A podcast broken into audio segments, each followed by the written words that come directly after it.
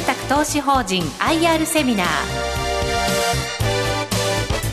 この時間は2月20日に東京証券取引所で開催した J リートファン2016に登壇した企業の IR セミナーをダイジェスト版でお送りします。この番組は証券コード8986日本賃貸住宅投資法人の IR 活動の一環としてお送りします。住宅特化型の J リート証券コード8986日本賃貸住宅投資法人 IR プレゼン。株式会社三笠アセットマネジメント代表取締役社長の東野豊さんです。え東野さんよろしくお願いいたします。皆さん盛大な拍手でお迎えください。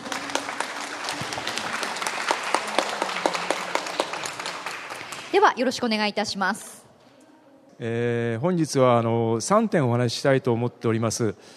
えー、1点目はですね、えー、私どもあの、まあ、住宅系リートということで稼働率が98%でずっとあの非常に高いわけですしあの、まあ、あの非常に高稼働を維持しています。それでなぜそういうことができているのかというお話あたりを1点ですね。それから2点目はあのスポンサー変更が12月にございました、えー、現在大和証券グループ本社さんの方がスポンサー変更になっておりますのでそのあたりの背景についてお話をしたいと思っています。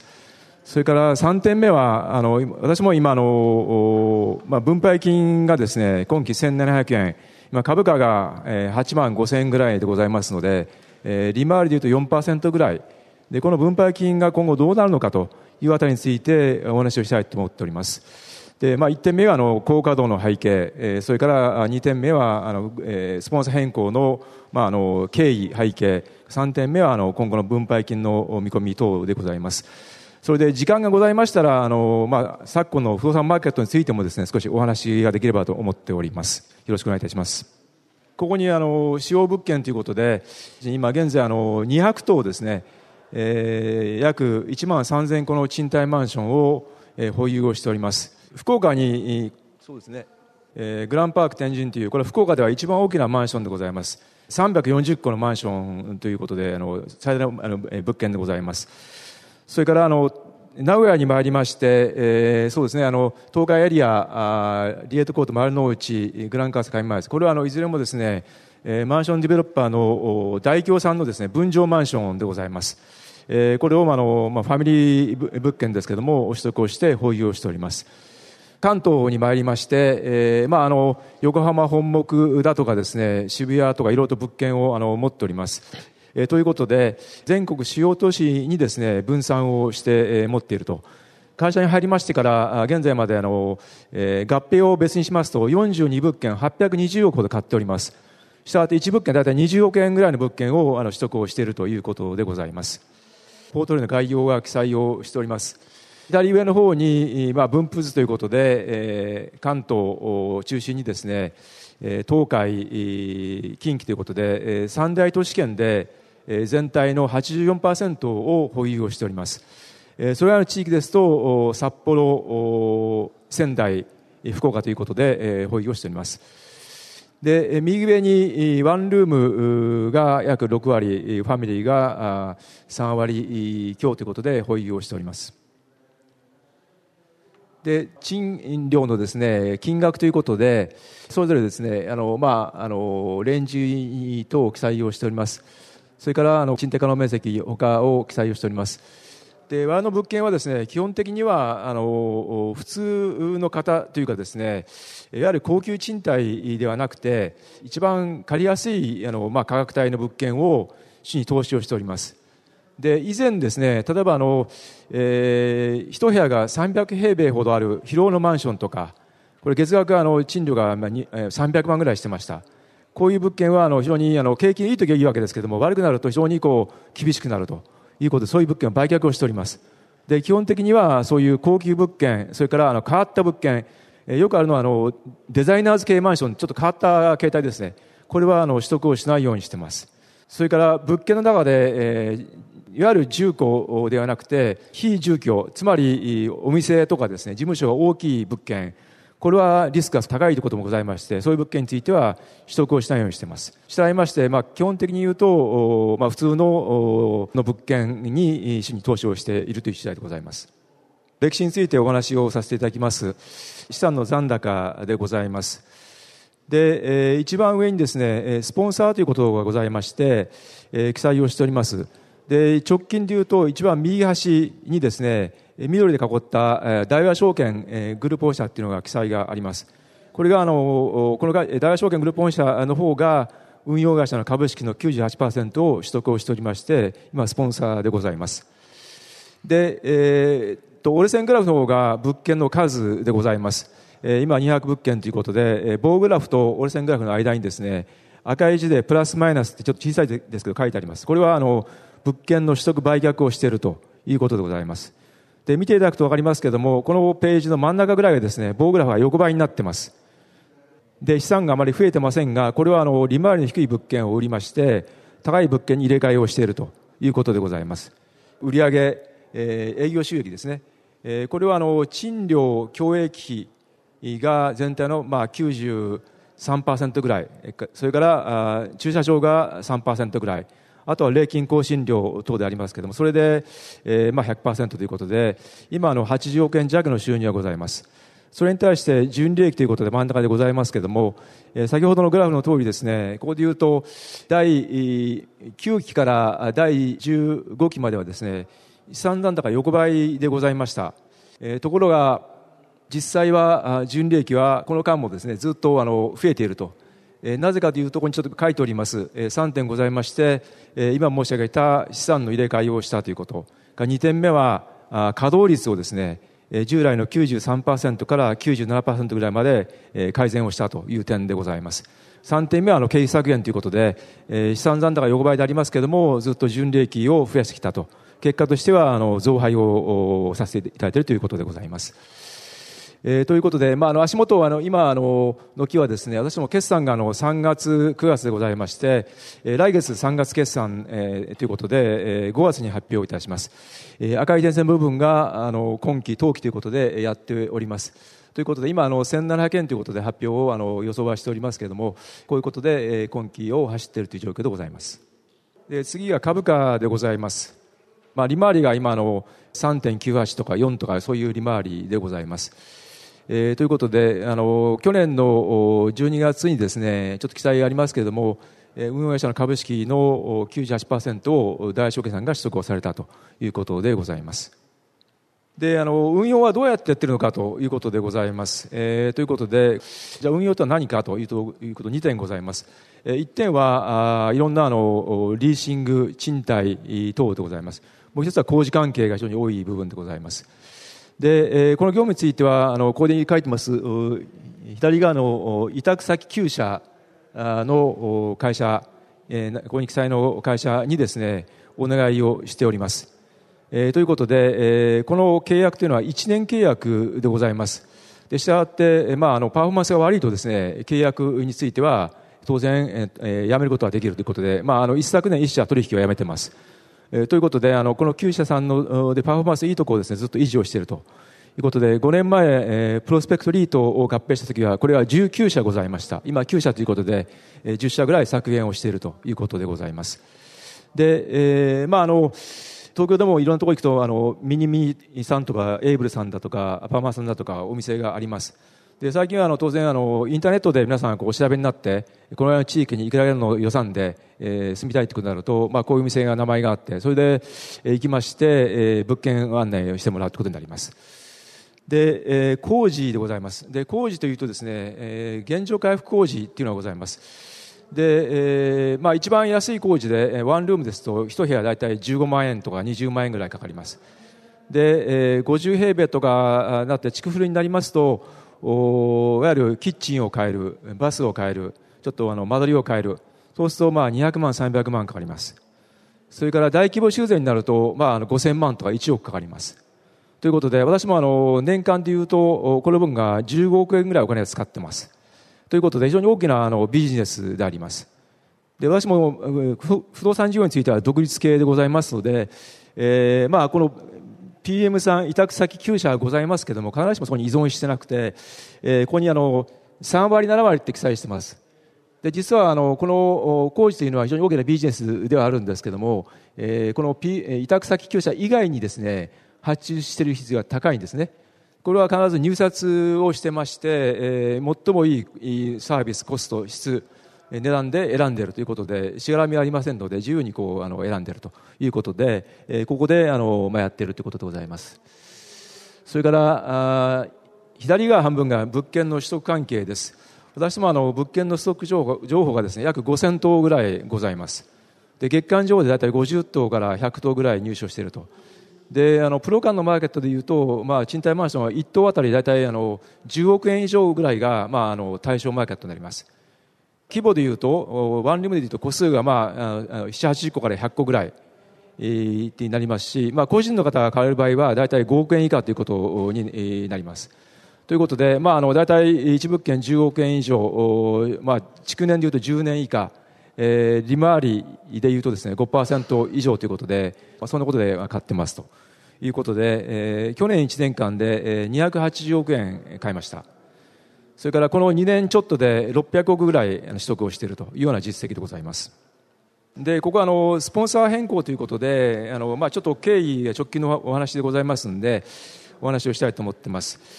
であの法律で、投資法人の運用は外部の資産運用会社に委託しなくてはいけないということで私が勤務しております三笠セットマネジメントの方に、資産運用委託契約で業務が外出しをされているということでございます。で、運用会社の株主でございますけれども、まあ、現時点においては、あの、大和証券グループ本社の方が、えー、98%お持ちでございまして、残り2%は、えー、2つのメガ銀行があの所有をしているということでございます。で、えー、これについては、あの、もともと大和証券さんの方は、あの、大証券オフィスリートだとか、えー、ヘルスケアリートだとか、他にもそういうことをやられてまして、こういう業務を拡大されたいということの、まあ、方針が、あの、あります。でこれはあの大証券さんの方のホームページなんかにも開示されているということでございます。でそういう中でですね一方あの従来のスポンサーでありました米国のオークスリーキャピタルマネジメントという会社がですね投資してから、まあ、あのもう7年、8年経つということで、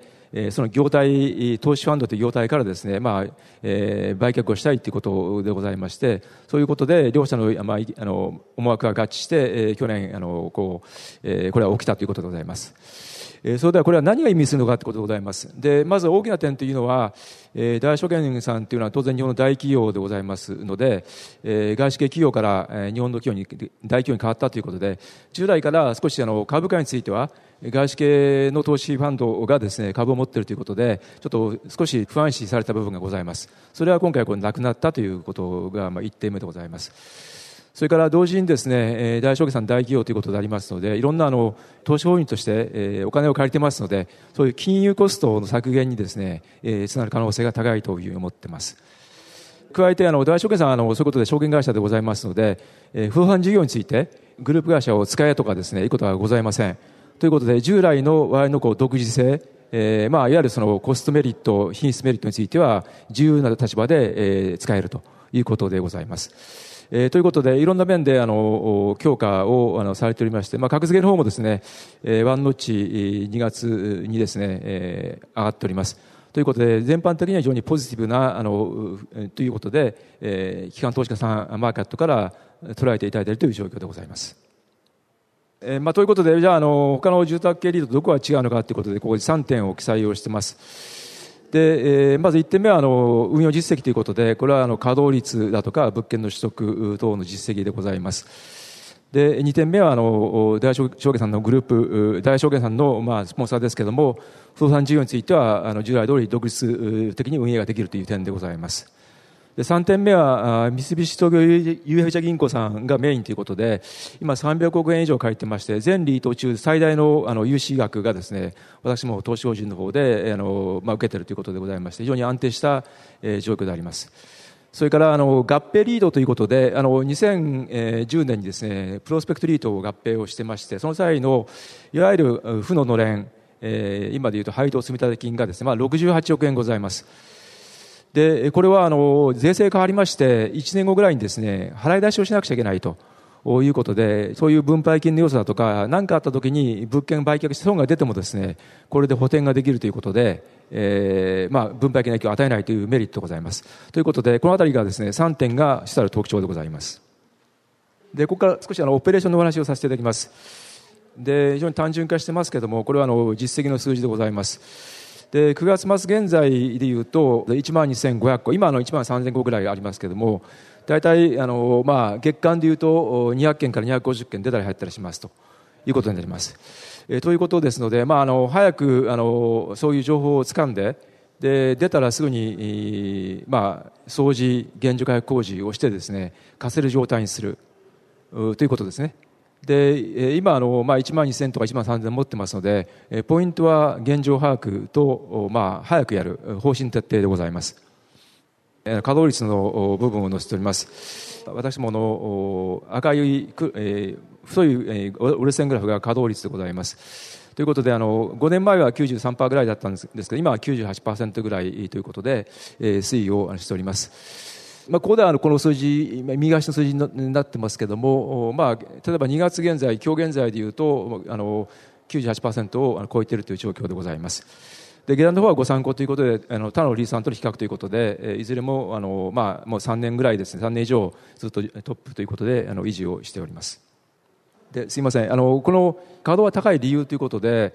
日で、え稼働率を予測できるシステムを持っております。でちょっとあの、えー、皆さんにお見せできないんですけどもスマホでもですねあの、えー、お見せできるわけですけどもあの2時間ごとに2時間ごとに入退去情報について、えー、我々把握をしておりまして稼働が分かるということで、まあ、昨日現在の稼働率でいうと98.31というのが分かっております。ということであのいろんなシステム投資をあのしておりましてここでいうとあのちょっと上に書いてますけども日時稼働率予測システムの部分があのここで2012年に入れまして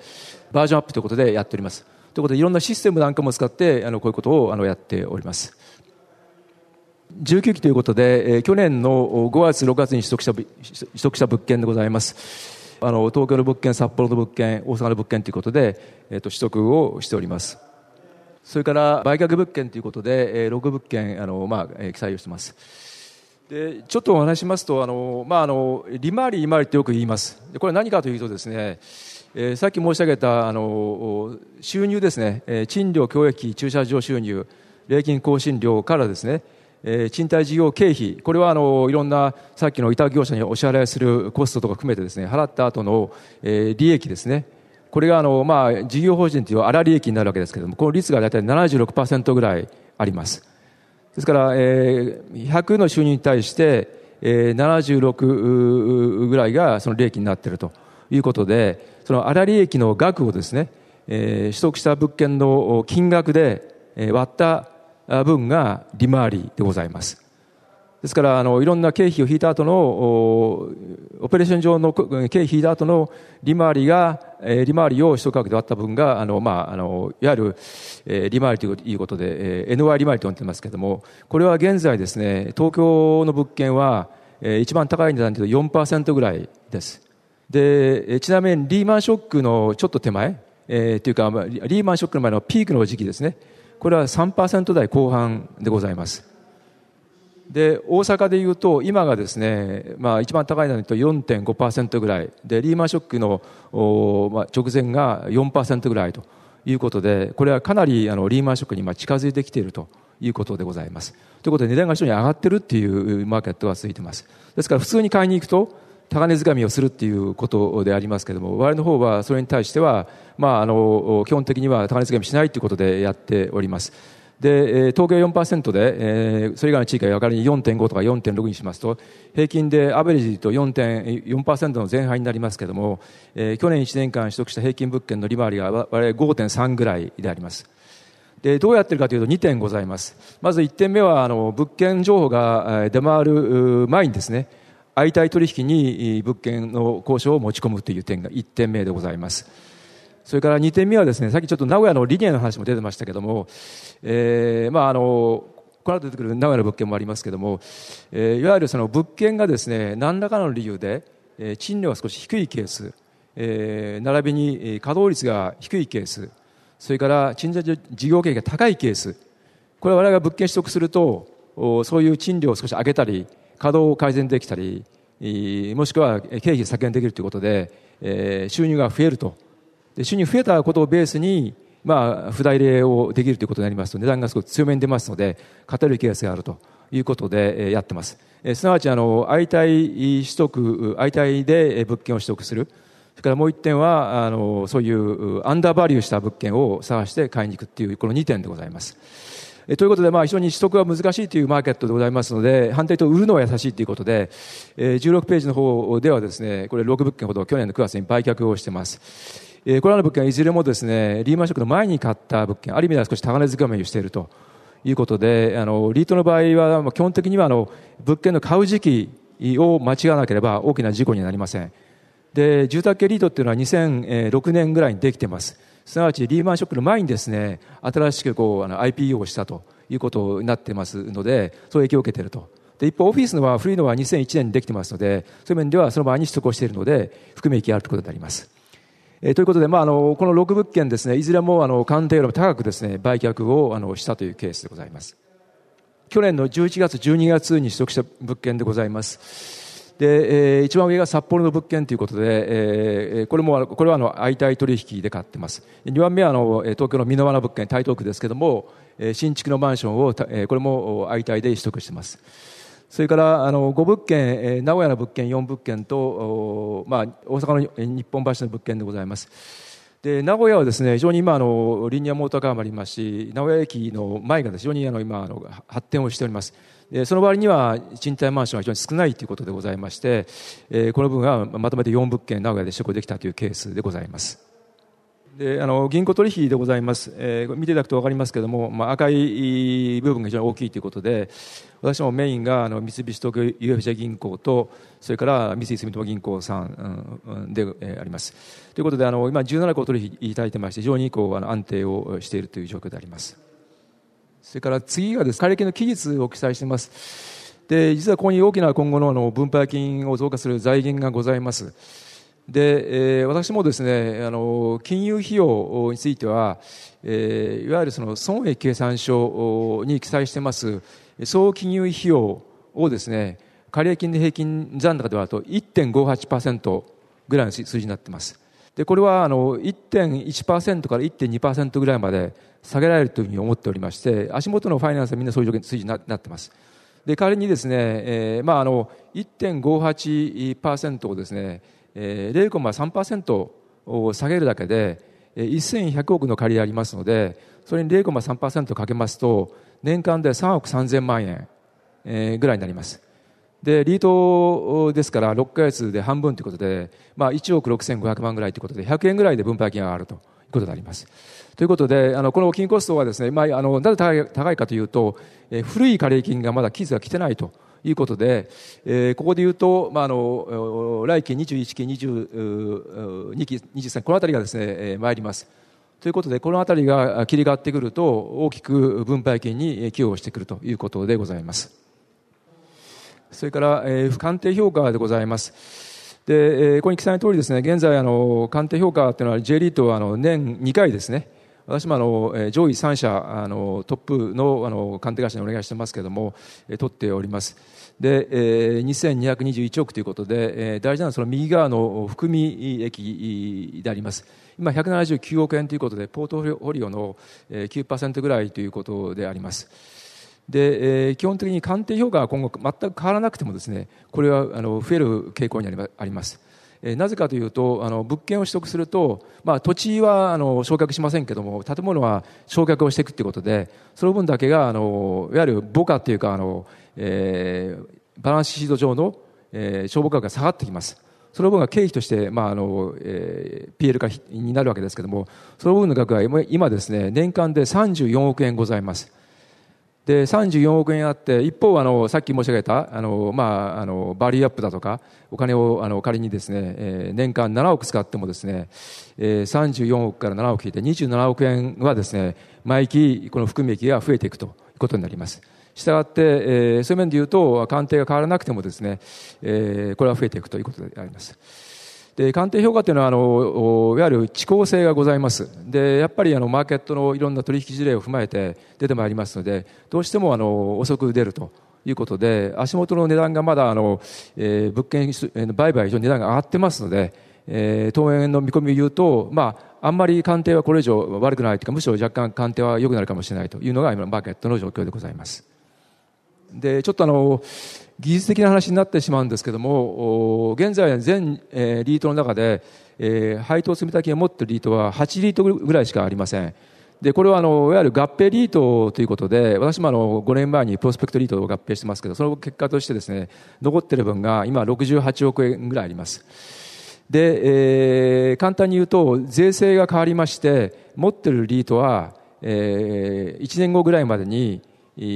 まあ、一定の決定をしなさいと。何かというと最長50年間で持ってる、まあ、積立金をですねえーまあ、均等償却、まあ、あの投資家さんにお返しなさいということになってます。で最長50年ですから50年で、えー、均等償却した場合ここでいうと左下ですけど分配金1期あたり39円仮に10年で決定すると195円ぐらい増えるということであります。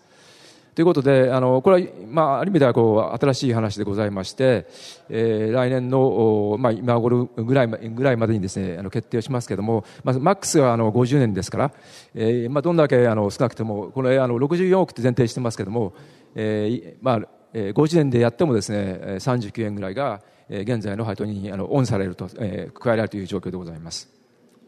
で最後でございます、まあ、あの基本的にはですね私もあのやることは非常にシンプルでございまして、えー、物件を高値掴みをしないで、えー、買っていく。これは先ほど申し上げた相対取引をするアンダーバリの物件を探して買う。私も大体6か月で500億円ぐらいですね投資決定をしております。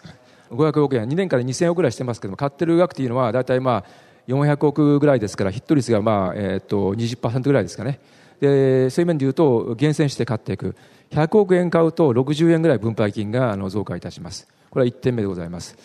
で2点目はですね稼働率があの98%ということですけれどもあの事業計画上は97.5%という前提を置いてますのでそれよりも上に行けばですね、プラスになるということで、まあ、稼働を頑張りますということですね。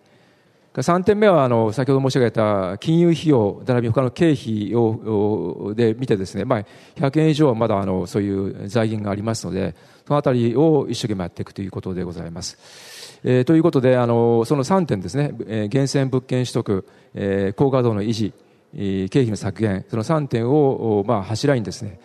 えー、安定した経営をしていきたいと思っております。特にあの住宅系の場合はですね、まああのなんていうか、えー、急にあの、えー、景気の変動に極めて強いということもありますので、えー、そういう面でいうとあの今後ともですね中長期にわたって、えー、安定したあの運営ができるものと思っております。と以上でございます。本日はありがとうございました。えここまでは日本賃貸住宅投資法人 IR プレゼン株式会社三笠アセットマネジメント代表取締役社長の東野豊さんでした。え皆様盛大な拍手でお送りください。どうもありがとうございました。